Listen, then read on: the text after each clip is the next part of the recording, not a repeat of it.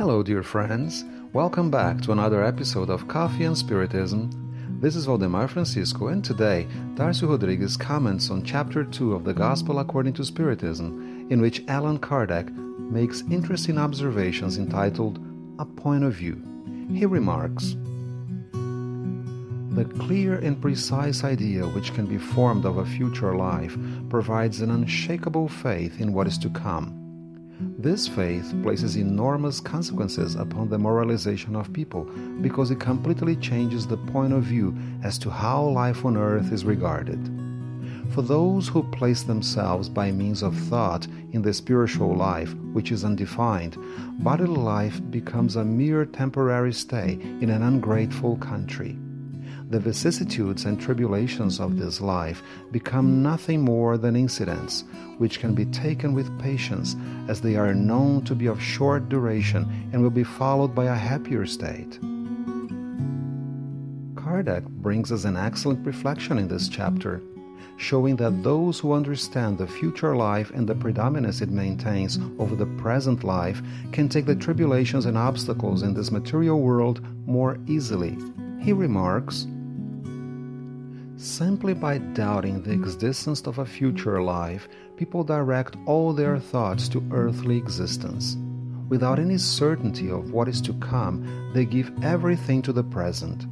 With a mistaken idea that there is nothing more precious than earthly things, people behave as children who can see only their toys and are prepared to go to any length to obtain the only possessions they judge to be solid.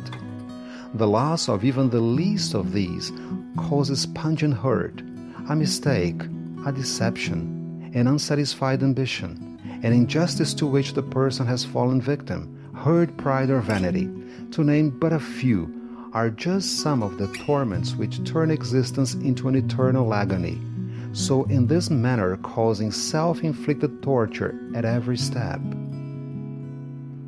His words could not be more relevant today. Materialism demands all our efforts and thoughts. We are prisoners of a desperate craving for gain or having more than those around us. This craving is more important than our moral improvement and even the assurance of our survival. At first sight, the idea seems shocking or a high praise for asceticism.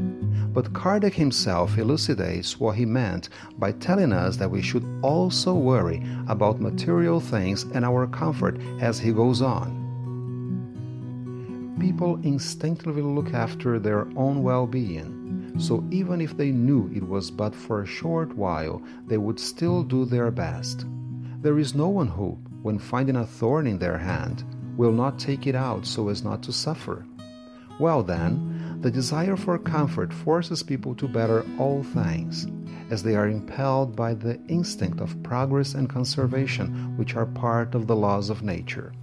Therefore, they work not only through necessity, but because they want to, and because of a sense of duty, so obeying the designs of providence which place them on earth for that purpose.